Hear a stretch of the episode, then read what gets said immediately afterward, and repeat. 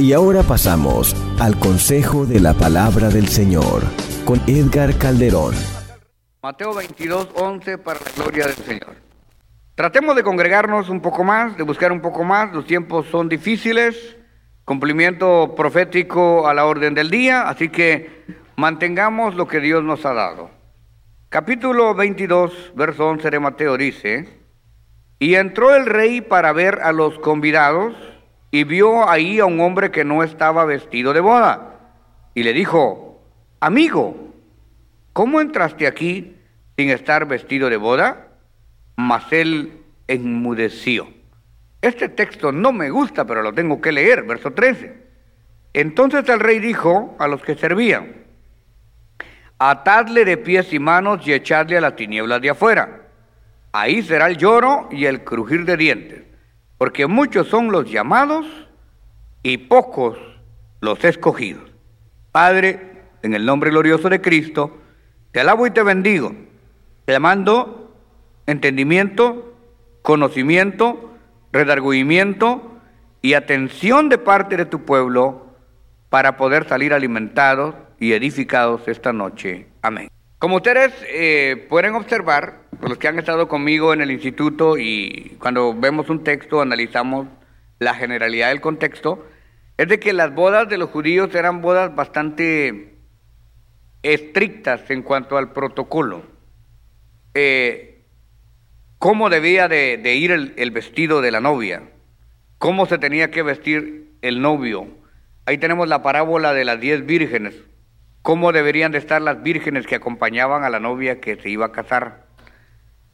Eh, todo lo que se tenía que hacer previo a la boda y especialmente la vestimenta que tenían los invitados. No cualquiera podía, como, como en nuestros países, ¿verdad? Usted sabe que hay un casamiento y llevan ahí a la tuneca, la india maya, la gallito, lo que sea, cualquier grupo, grupo rana o lo que sea. Y, de repente ahí está, ya, ya está tocando el grupo, ¿no? Y uno oye que está ahí la fiesta y sepa Dios quién se casó.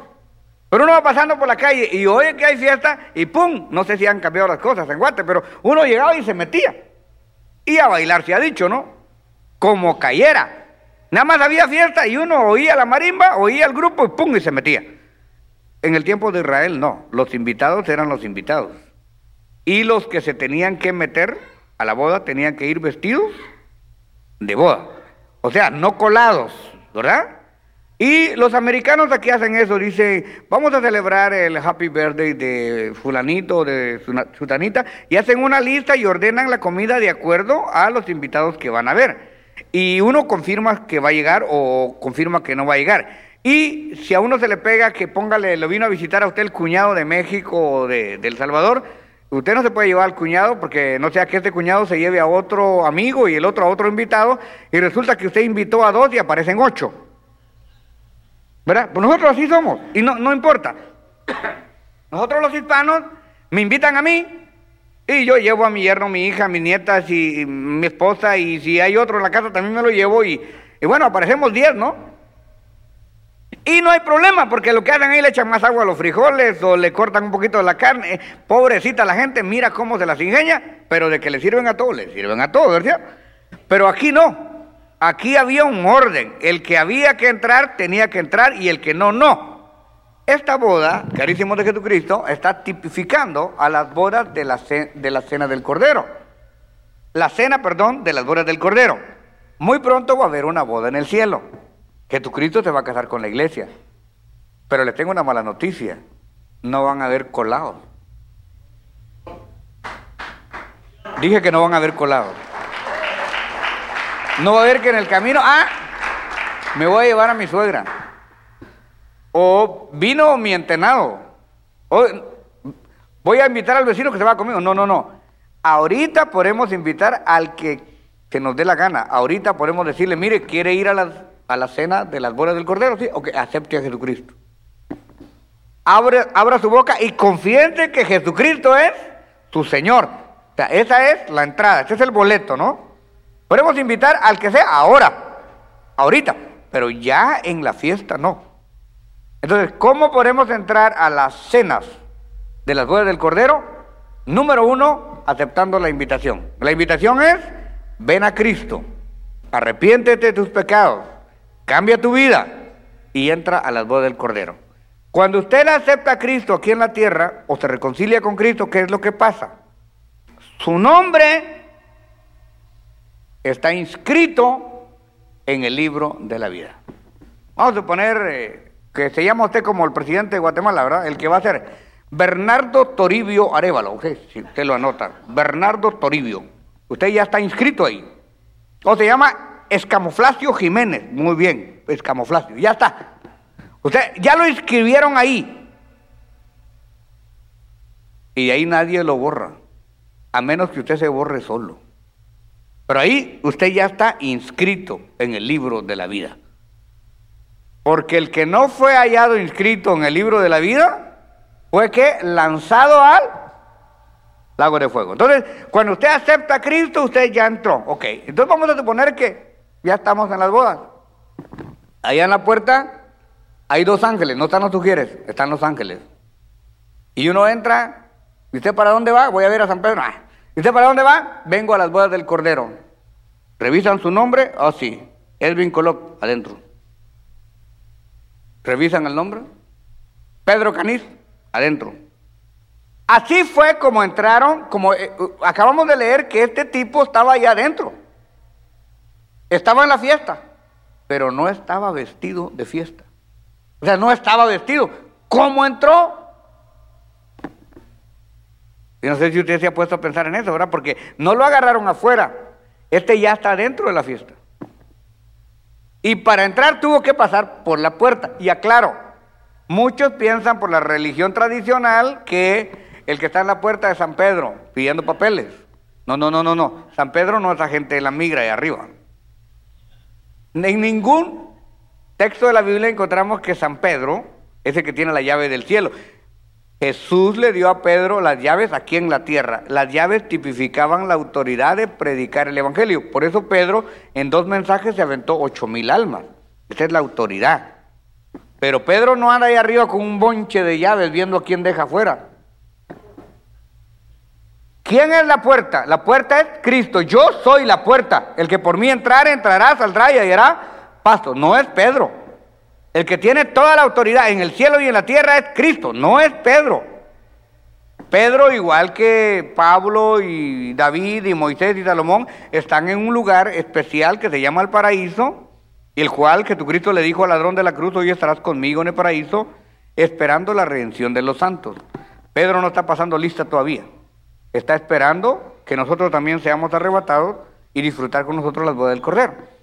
Vuelvo al texto. Entonces, el tipo ya está dentro. Lo que pasaba en las bodas era que alguien estaba revisando cómo entrar.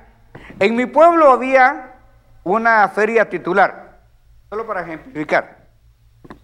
Y el último día, para todos los pobres que no habían podido entrar a una fiesta pagada, había un día donde la municipalidad pagaba el grupo La Marimba. Y todos podían entrar, pero con un requisito. Todos los que íbamos a entrar, si éramos hombres, teníamos que entrar con camisa de manga larga o saco y corbata. Era la fiesta de los entacuchados. Nadie podía entrar a esa fiesta porque ahí estaba el alcalde, estaban la, élite del pueblo, y era la fiesta social del pueblo, pero nadie podía entrar sin corbata. Podía entrar sin saco si quería, pero con su camisa y con su corbata. Entonces, ¿qué hacíamos nosotros? Con una corbata entrábamos cinco. O sea, entrábamos con la corbata puesta y ya estando adentro, le damos la corbata a una señora que tenía que entrar elegantemente vestida, una muchacha, una jovencita, ella se echaba la corbata en la cartera, salía y se la daba al otro, el otro se ponía la corbata, entraba y esa corbata entraba mucho, solo el problema era la puerta y adentro nadie tenía corbata. Pero lamentablemente en el Evangelio no funciona así. Este tipo entró, se sentó y déjenme pensar, imaginar lo que yo creo que pasó. Y es lo que está pasando ahora dentro de la iglesia.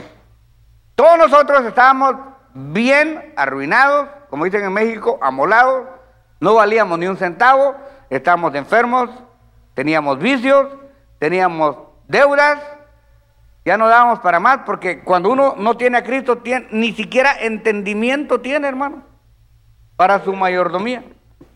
Ni siquiera entendimiento tiene hasta que llega la luz del Evangelio.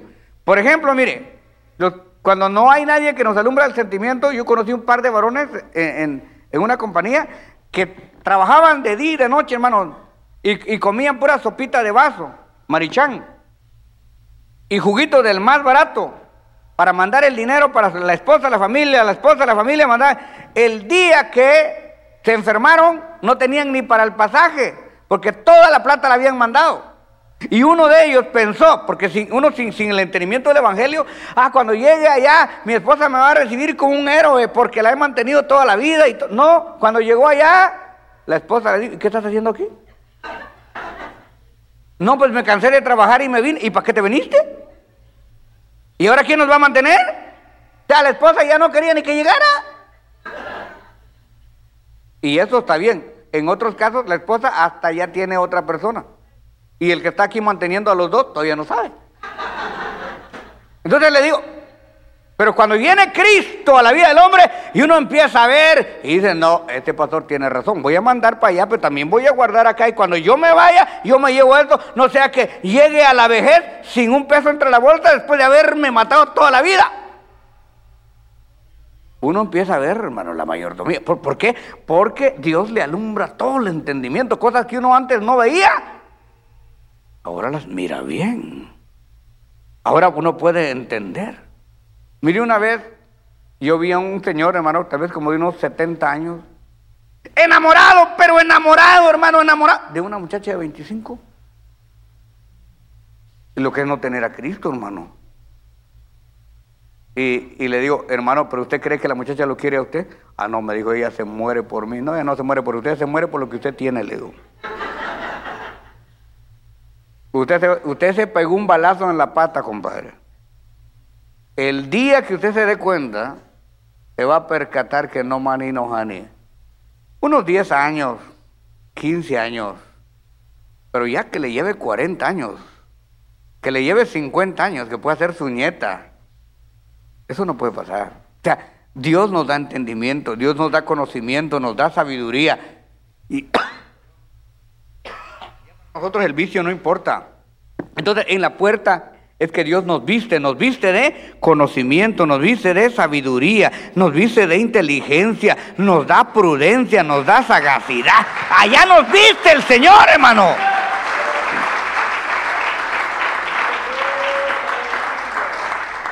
Por eso en los régimen, regímenes políticos de la extrema, no les gusta que haya evangelio. Por eso es de que eh, muchos gobiernos persiguen el evangelio, porque el evangelio enseña muchas cosas que a la gente ya no puede manipular. Les voy a decir algo, por ejemplo, ¿cuántos son eh, en México? 125, 130 millones de, personas. Imagínese usted que cada mexicano consuma una cerveza al día. Son 125 millones de cervezas. Y por cara, y no, se toman una, no se toman una. Porque el que chupa, chupa. Entonces, imagínese usted, por cada mexicano que se convierta, ¿cuánto pierde la cervecería de México? Yo veo aquí unos salvadoreños que tienen camiones allá en El Salvador, de los, los camiones de la cervecería, ustedes lo pagaron, de todo lo que tomaron allá. Aquí hay chapines que son empresarios de la gallo, de la cabra. Ustedes pagaron todo lo que están disfrutando estos de allá. Porque uno no tenía entendimiento, pues. Pero uno, porque mire, cuando la persona está enviciada, prefiere guardar el dinero para su licor, para su vicio, que llevar tortillas a la casa. ¿Sí o no? Nublados del entendimiento. Prefiere comprarle ropa a la vecina aunque no tenga nada en la cocina.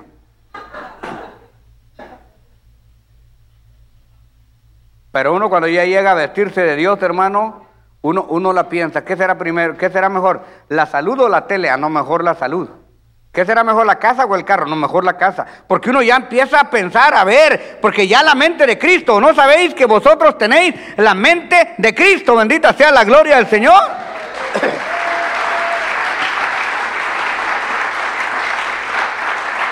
¿Cómo es eso que usted va a estar alimentando a una señora que tiene hijos de otro hombre y los suyos están sin zapatos? No se puede. Porque ya usted empieza a tener la mente de Cristo. Usted pasó por ahí, anotaron su nombre en el libro de la vida y Dios le da conocimiento y le da sabiduría y le da inteligencia y usted ya entra a la iglesia. Y cuando ya usted está en las bodas, usted se está gozando. Pero ¿qué es lo que pasa ya estando ahí? Bueno, este hombre llegó y dijo, ya son las 10 y Jesucristo no viene. Hay mucho calor. Porque muchos cuando venimos, hermano, al Evangelio, venimos, mire, cada día que se abre la iglesia, ahí estamos. Antes de que abran, ya estamos. Termina el culto y ni nos queremos ir, hay que apagar la luz para que se vaya la gente. O sea, eh, estamos ahí, hermano, ¿eh? Vigilia, ahí estamos. Ayuno, ahí estamos. Ofrendamos, diezmamos, eh, bendecimos. Pastor, ¿en qué puedo ayudar? Barro, limpio, cocino. No, y uno es fiel, hermano. Alguien le echa una Biblia ante su cartera que no es la suya y dice, ¿esa Biblia de quién es? Aquí está. Uno no se lleva nada que no es de la iglesia. Pero ya con el tiempo se va aflojando. De repente el pastor visita y hay sillas de la iglesia ahí. Y así es como vinieron aquí, ¿verdad? Son milagrosas esas sillas.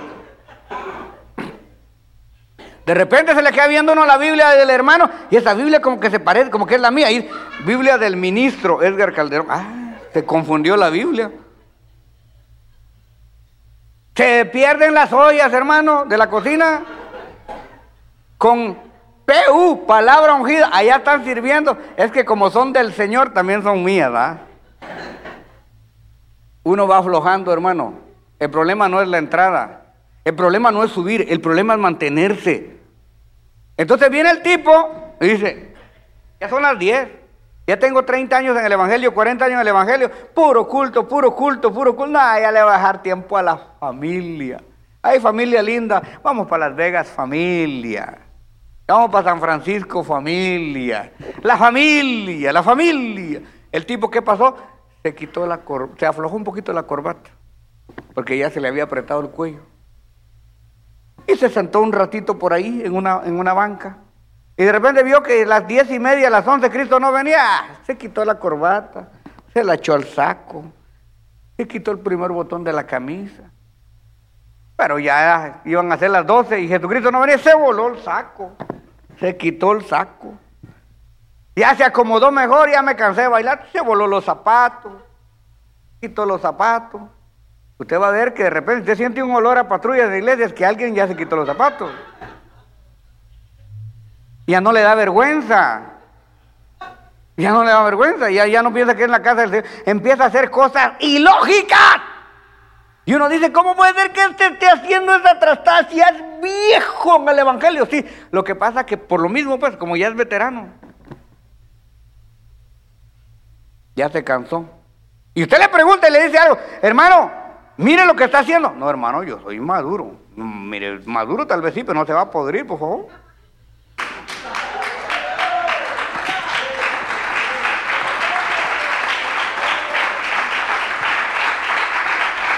Hermano, usted ya no ora. ¿Y para qué voy a orar yo si yo sé lo que hago? Yo tengo años en el Usted, usted porque está empezando. Hermano, ¿por qué no se queda la vigilia? ¿Y para qué me voy a quedar yo la vigilia? Y yo ya oro en mi casa.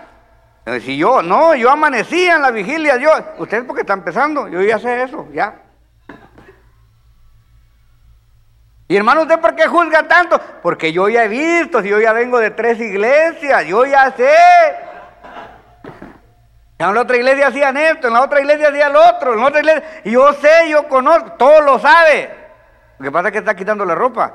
Ya se voló la corbata y ya se voló el saco. Al rato dice, no, de veras que no aguanto este calor, porque en el Evangelio hay calor, hay tentación, hay, hay murmuración. En el Evangelio las cosas se pone cardíaca, hermano. Uno tiene que mantenerse vestido para la gloria de Dios, porque en cualquier momento Cristo viene. Entonces uno dice, nada, ¿quién se va a dar cuenta? Y aquí nadie me va a ver en este rinconcito, se voló la camisa y se quedó en aquellas camisitas que uno usa para dormir, como que son brasier. Esas playeritas así chiquitas. Se sentó en una banca, ya no tenía los zapatos, se voló los calcetines. Y digo, no, aquí está rico para dormir, me quito el pantalón. Quitándose el pantalón y de repente, tú, aquí el esposo viene. Y se quiso poner todo y casualmente el príncipe se le dirige directamente a él.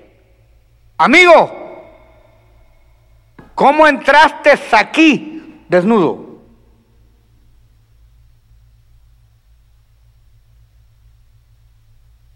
Ay, Señor, si yo, yo entré vestido, sí, sí, porque allá en la puerta no hubieras podido entrar así. Entraste vestido de bodas, pero aflojaste. Dejaste que el diablo te pervirtiera la mente, te desnudaste adentro de la iglesia, te pervertiste adentro de la iglesia. Mañoso.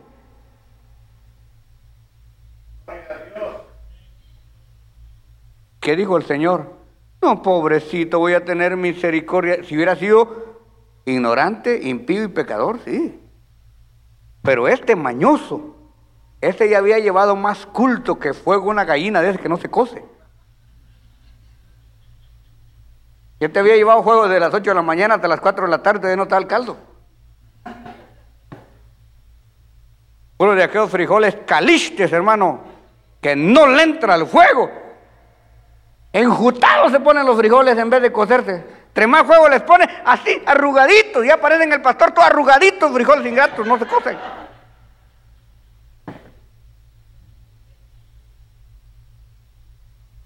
¿Qué le digo al Señor? Vengan para acá, los, los sugiere los ángeles. Agarren este vago.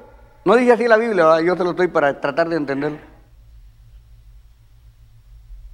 Amárrenlo de pies y manos. ¿Cómo? Que me voy a poner el pantalón, me voy a... Amárrenlo de pies y manos. Y tírenlo a las tinieblas de afuera. Ahí será el lloro y el crujir de dientes. Porque entró vestido de boda, pero no guardó su vestimenta. No guardó su vestidura.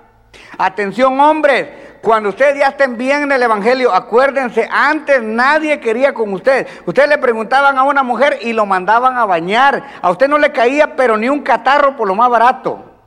Pero cuando ya Cristo vino, lo lavó, lo limpió y Dios ya lo está usando, entonces ahora, ay, que pegue el que tengo. ¿Cuál pegue, papadito? El diablo se lo quiere cargar.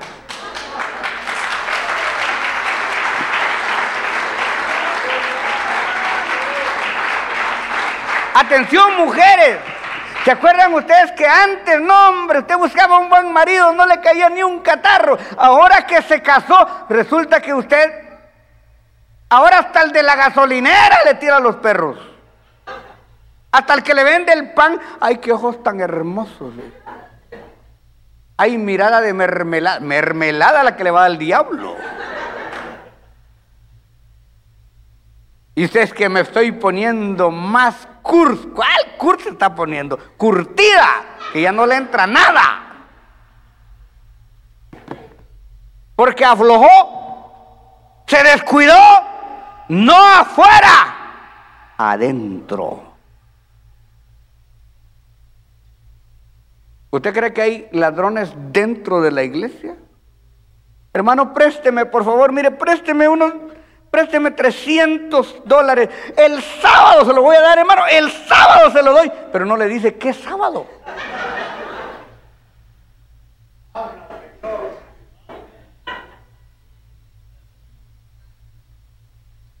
Hermano, le vendo este carrito, mire qué bonito el carrito, mire. Ah, es que de carrito una bendición. Y al motor ya le va a sonar, hermano.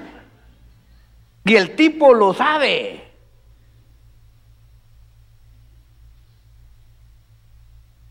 Dentro de la iglesia.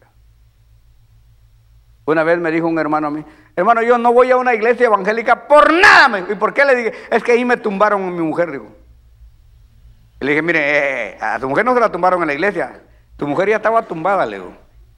Porque si tuvo la mujer las agallas de irse con otro dentro de la iglesia, quiere decir que afuera saber qué había hecho.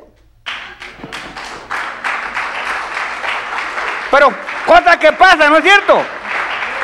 Dentro de la iglesia, usted quiere tener los, más juzgones, los más criticones están dentro de la iglesia. Si no, mire usted las páginas del Face, vea cómo se tira la gente ahí, mira cómo la gente se critica. Y uno dice, esta página será cristiana. Claro, esto es de adentro. Los chismojos más grandes de adentro. Y entonces, ¿para qué vengo a la iglesia? Precisamente porque la iglesia no es un museo de santos, es un taller de pecadores. Es aquí donde nos estamos lavando, es aquí donde nos estamos limpiando, pero no nos quitemos la ropa. No pensemos que porque ya estamos aquí, no pensemos que porque ya tenemos 60 años en la iglesia, ya la hicimos. Esto es de cada día, hermanos. Esto es una lucha continua. Hay que guardar la salvación con temor y temblor. Dele gloria a Dios, dele gloria a Dios, dele gloria a Dios. Hay que buscar cada día, cada día, cada día, cada día. Si usted fue guardado hoy, Señor, guárdame mañana, guárdame mañana. No se quite la ropa, porque Cristo está más cerca ahora que cuando usted empezó. Imagínese, ¿cuántos años tiene usted en el Evangelio? Tal vez aquí hay alguien que tenga 40 años en el Evangelio y se pierde. ¿De qué le sirvieron los 40?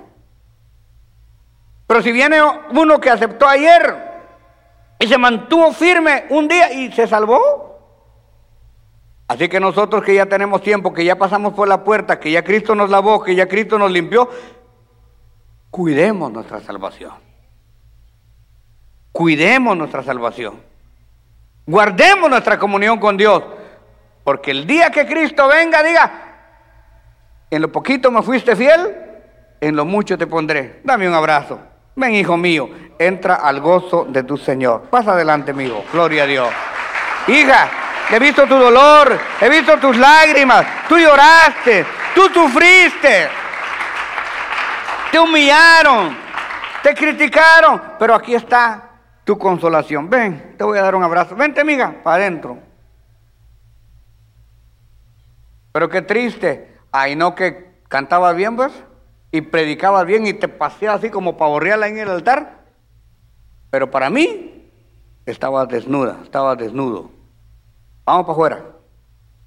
Qué triste. Así que hermanos amados, cuidemos nuestra salvación los que ya estamos adentro. Hoy pues no tenemos invitados, este mensaje es para los perdidos de adentro. Para los que estamos aquí vistámonos, cuidémonos, guardémonos, para que cuando Cristo venga, nos halle haciendo así, que haciendo las cosas como deben de ser. Y no pensemos que usted va a tener cuello con el Señor. Porque yo llego tarde al trabajo porque el jefe es mi hermano. O yo voy a, eh, me paso unos cinco semáforos en rojo porque tengo un primo que es diputado. No, no, no. Esos cuellos son allá, esos cuellos son aquí. Para el cielo no hay cuello, para el cielo no hay preferencia. O estamos vestidos o no estamos vestidos. Bendita sea la gloria del Señor. Estamos de pie esta noche.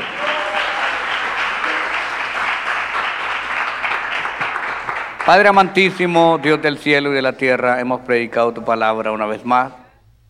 Y te rogamos, Padre Santo, que tengas piedad y que tengas misericordia de nosotros.